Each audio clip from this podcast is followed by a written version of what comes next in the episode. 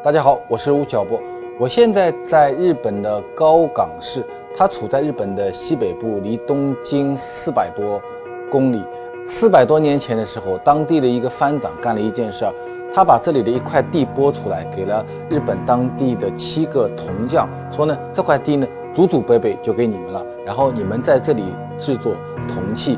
他用了《诗经》的一句话：“凤凰鸣矣，于彼高冈。”给这个地方定了个名，叫做高岗。今天高岗是日本铜器的一个聚集地，这里仍然保持了四百多年前的一个风貌。那么这个城市今天的人口大概有十七万多一点的一个人口，是一个并不很繁华的一个城镇。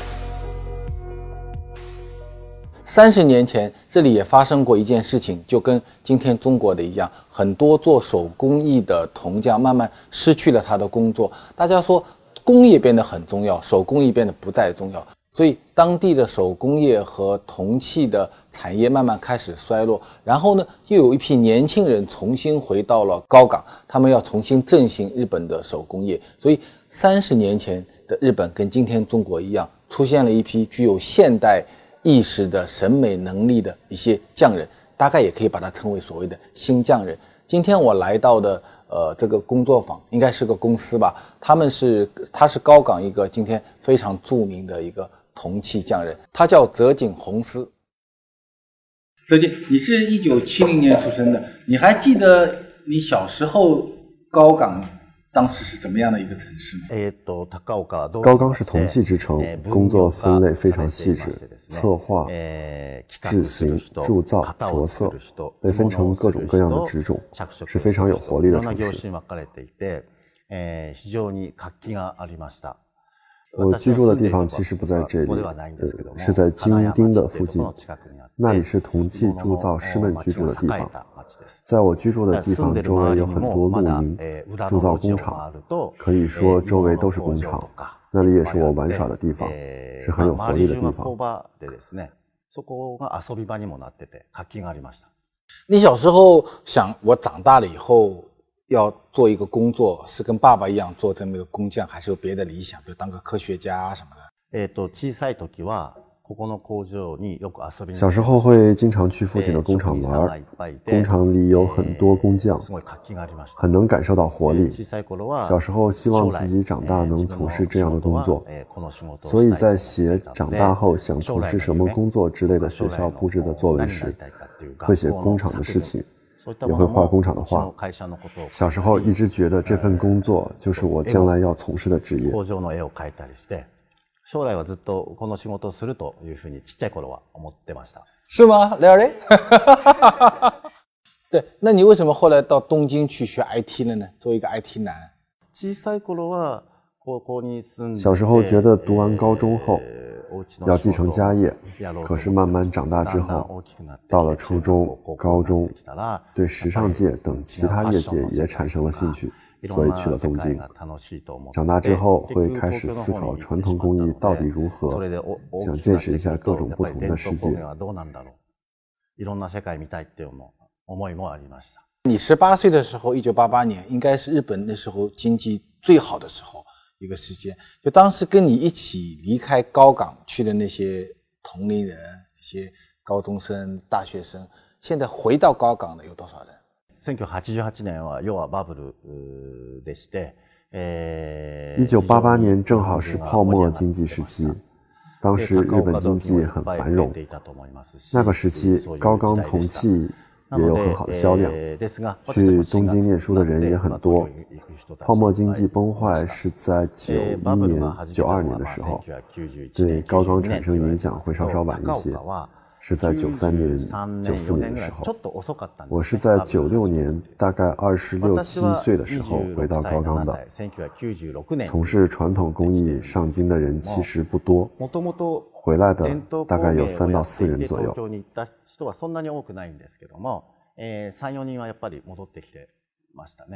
那你当时九六年，你当时回来是你父亲把你逼回来的？还是你自己想要回来？就为什么九六年你会回到高岗呢？私が富山に戻ってきたきっかけになったのは、お父さんからではなくて、おじさん、 我回到高冈的契机其实不是父亲，而是叔叔， 也就是我父亲的弟弟给了我建议。叔叔当时是东京的工薪族，也是广告公司的董事。我在东京的时候，一年内会和他一起吃两三次饭。一开始我告诉他我在电脑公司努力工作，他会说是吗？很努力啊，会这样夸我。渐渐的，到了我二十五岁的时候。他开始劝我，是时候回到富山继承家业了。当时我和他说，我想和叔叔一样，成为能在东京立足的人。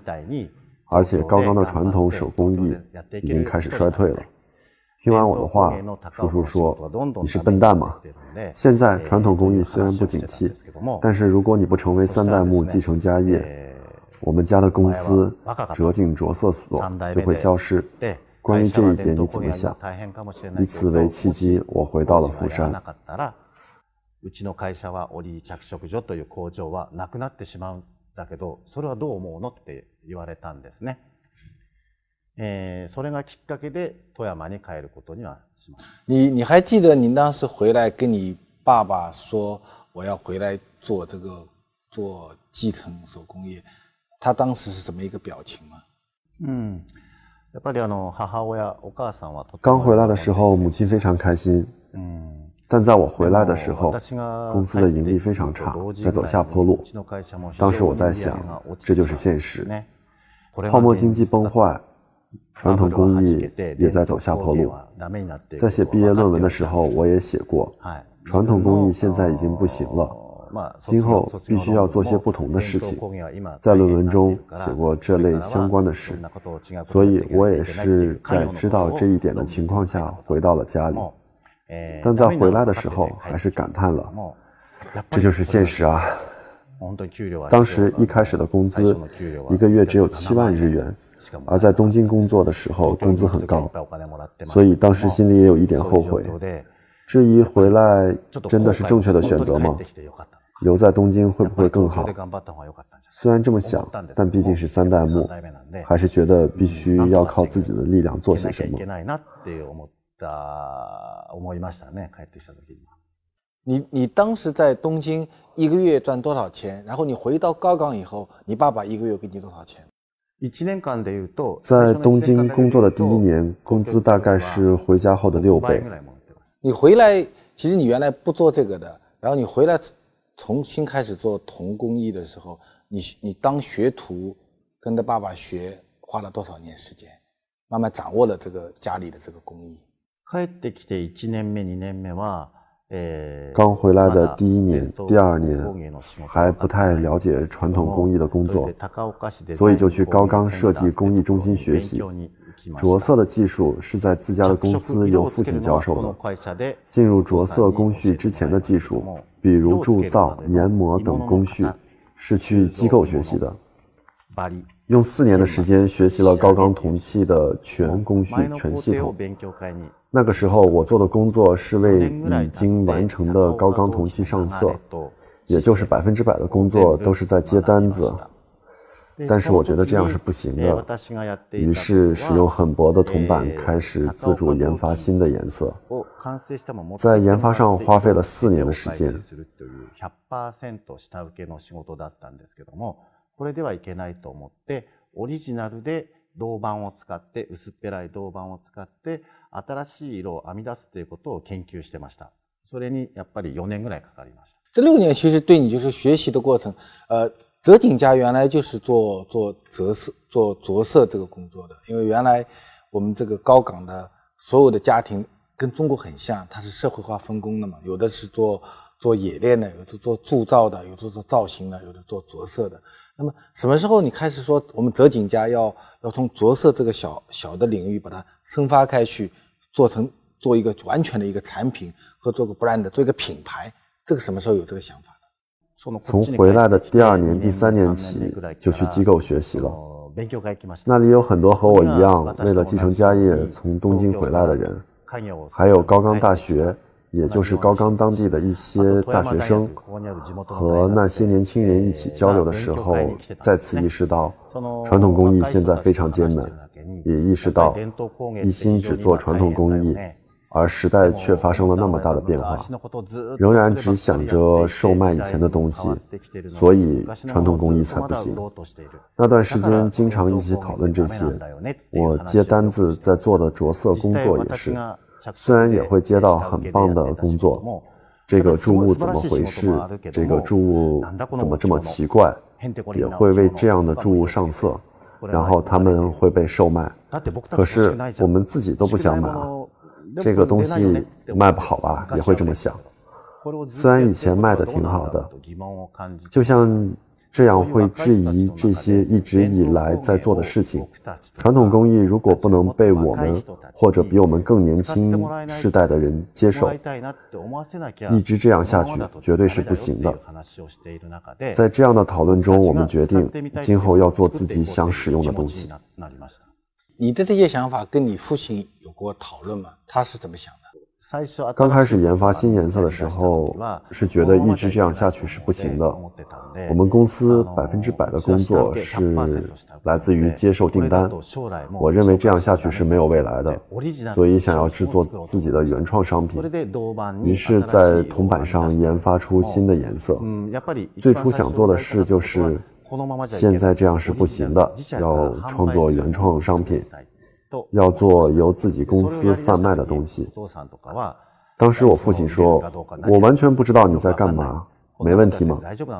你为什么不能做一个更加精进自己手艺的匠人？”他一开始是这样的态度，但是父亲心里也明白，一直这样下去是不行的。于是认为，既然儿子是这么想的，那就按照他自己的想法坚持下去吧。过了一段时间以后，说虽然我不太理解你做的事，但是也不再干涉了。他做的哪一个产品是让他爸爸感到第一次感到很吃惊，跟他爸爸做的东西不一样的？那那一个产品是什么？第一个产品，我用铜板制作了颜色。我们公司以往是不做营业宣传的。我在东京的时候就职于电脑公司。也做过营业类的工作。我用铜板做的钟、杯垫，虽然对父亲来说都是些不熟悉的事，我去东京售卖、宣传这些产品，也参加过一些展览会，然后收到了不错的反响，很有趣。传统工艺的高钢铜器发生了这么大的变化，等等，收到很多反馈。虽然没有在销量上有很大的体现，但在坚持做这样的事的时候，偶尔也会出现购买商品的客人。于是父亲对我说：“确实，传统工艺一直以接订单的形式继续这样下去的话，我们的公司将岌岌可危。你在做的事虽然对我来说无法理解，但是希望你能按照你的想法继续下去。”他是在大概二零零四年、二零零五年的时候这么和我说的，在研发出新的颜色，大概二零零四年、二零零五年的时候，他说交给你了。那个表是他做的是吧？就是那个铜板上面有个针的表，是他发明的吗？是我做的。除此之外，还有桌子之类的产品，是使用我研发出来的颜色和我的设计。我的设计都很简单。因为我的颜色自成纹样，不太适合造型很复杂的东西，适合简单的造型，比如圆形、方形，然后在简单的造型中，颜色成为它最具有设计感、最特色的部分。所以造型简单的东西比较多。泽井家在高岗是以着色出名的，就是在铜上面的颜色。然后今天我手上拿的呢是是。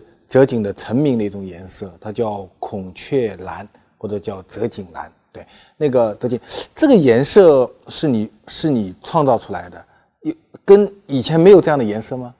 青くする技法はありました。え、だけどそのやり方が違うやり方。变蓝的技法是有的，但我使用的是不同的方法。孔雀蓝也是，是通过加热的方法使它变蓝。 这是和传统技法不同的，是我自创的技法。为什么这么说呢？因为其实注物是很厚的，而我所使用的铜板只有零点八厘米，是非常薄的，无法适用于传统技法。于是使用新技法来表现这种蓝。 伝統的な技そのままを適用できなかったんですね。なので新しい技で表現してます。 你这个做法花了多少时间研制成功？有这个想法到研制成功花了多少时间？色を編み出したのは、うんと。研发出这种颜色完全是巧合，在反复进行各种各样的实验之后，马上就呈现出来了。但是反复制成同一种颜色，这是花了一年左右的时间才成功的。 之后开始进行商品开发，制作自己想要的东西，比如桌子、钟表等。研发颜色用了一年，商品开发也用了一年，但是放到市面上售卖花了五六年。所以说，从回到高冈到开始贩卖商品，大概花费了十年时间。だから富山に帰ってきてから、ちゃんと商品を売れるようになったまでには約10年ぐらいかかってます。十年时间， 就是到了二零零六年的时候，他觉得自己的生意好起来了。对，现在的高岗的这个同意和你九六年回来那二十二年前相比，现在有多大的一个改变和？和变化。私が東京から帰ってきた22年前は，二十二年前我从东京回来的时候， 总销售已经衰减到刚刚同期的繁盛时期的三分之二。二十二年后的现在，已经衰退到不足三分之一。这二十年间一直在走下坡路。我在十几年前开始了新的事业，所幸我在做传统工艺的同时。也在向新的事业，公司才得以继续下去。而高冈整体依然在走下坡路，但是也有好的一面，比如能做和我们公司不仅在继续在做传统工艺，也在逐渐改变传统工艺，开始新的挑战，涉猎在室内装潢设计、建筑等其他业界。不仅限于传统工艺的装饰品、佛像等，也开始跨出这一步的公司也不少。そういった分野に伝統工芸の置物とか仏像ではない世界でやり出した会社は元気な会社もあります。你这件衣服是自己发明的吗？这个衣服是是是为什么会做这么一件一件工作服？ 这是我们公司的工作服，是和美国品牌 Porter 的合作。在日本工厂工作的人都喜欢穿规定好的工作服，但是我本人也很喜欢时尚，于是我就想，我们是匠人，那么在参加展览会的时候，是不是可以不用刻意穿西服？很想做一套很酷的工作服，然后在衣服上贴上自己公司的品牌 Momentum，然后大家会觉得这个公司的工作服很有意思。大家穿的 T 恤颜色也都不一样，都是自制原创的衣服。我的意图是什么呢？是想让年轻人也关注传统工艺。现在室内装潢、建筑类的工作变多了。将来我还想把铜板带入目前没有涉猎的领域，比如时尚界。现在我身上穿的还不是成品，嗯，只是在我平时穿工作服上贴上了铜板而已。将来想和时尚界合作。自分のもともと着てたワークウェアにちょっと銅板貼ってみて、今後将来ファッションとコラボしたいと。我看你的公司里面、工厂里面。 而且没有很多年轻人，还有还有来自于中国的，看看小伙子也跟着你在学学工匠的技艺。这些二十多岁年轻人为什么会跟你来学这个呃铜器的制造？我个人的主题。是要继承传统工艺，但是只是继续的话，随着时代的变化，工作会渐渐减少、消失。因此，即使要对传统工艺做些改变也可以。想要把传统工艺传递给年轻人，为了达到这一目的，首先要让年轻人知道传统工艺也可以很酷、很时尚。因此，开始了新的尝试。在进行这样的活动时，意识到如果没有年轻人的加入，这份工作也就无法继续下去。但是，这个业界对于年轻人来说毫无吸引力。于是我就通过制作这样的衣服，制作新的室内装饰品，让不了解传统工艺的年轻人改变对传统工艺的看法。在进行了十年左右这样的活动之后，终于在十年前左右，有年轻人觉得这家公司好像挺有趣的，就来入职了。也渐渐的有媒体来采访，在网络和报刊杂志有了曝光率。全国各地的美术大学学生，喜欢工艺的年轻人中，也渐渐开始有人觉得富山有意思，在富山有做新事业的传统工艺公司。通过网络收到了很多咨询，以及想来工厂参观、学习的申请。如果十个高岗的年轻人，他一个选择到东京去工作，一个选择到呃泽井的工厂来工作，十个里面大概是什么一个比例？やっぱり半分一半一半吧。 だと思います。はい。一半一半哦，你你儿子现在在东京读读大学，呃，你想他如果他到二十六岁的时候，他会回来跟你做同期吗？你估计是多大的概率？会有一半一半吗？そうですね。えっと。そうですね。你有跟他讨论过这个问题吗？ 还没有直接和他聊过。我自己是作为匠人的孩子出生的，小时候也帮助过工厂里的工作，也有想要做这份工作的愿望。但是我儿子小的时候，公司的情况还很糟糕，也没有来这个工厂玩过。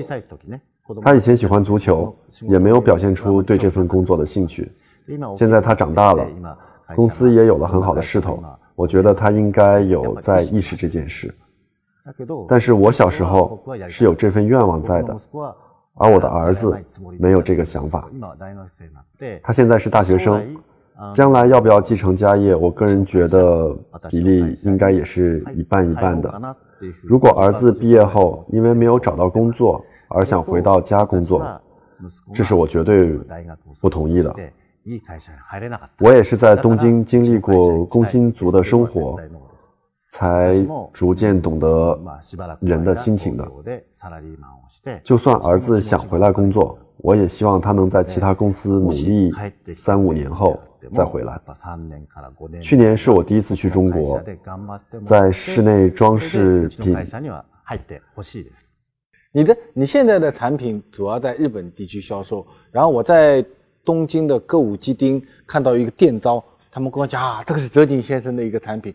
我我觉得这个产品我看了，我觉得中国市场也会很喜欢。你有考虑过把你的东西卖到中国去吗？あの私去年初めて中国に展示会、えインテリアショップでしました。去年是我第一次去中国，在室内装饰品店办了展览，也做过一次讲演。 有很多美大学生，因为想学习着色的知识，坐高铁过来参加活动，商品也卖了不少。今后也希望能在中国有更好的发展。现在商品已经开始有了好的销量，今后将在酒店内装、餐厅内装方面。作为室内装修的建材进军中国，现在公司的中国员工也将作为纽带，帮助进入中国市场。将来想在中国的建筑方面得以发展。え私の中国進出のために右腕となって、え将来中国の方で建築の方とかやっていきたいなと思っている次第です。はい。中国的观众听了你的新匠人的故事，我觉得会很感兴趣。 我想，因为喜欢你这个人，也应该会喜欢你的产品。对，谢谢，谢谢，谢谢，谢谢，好，谢谢，谢谢德景，感谢啊。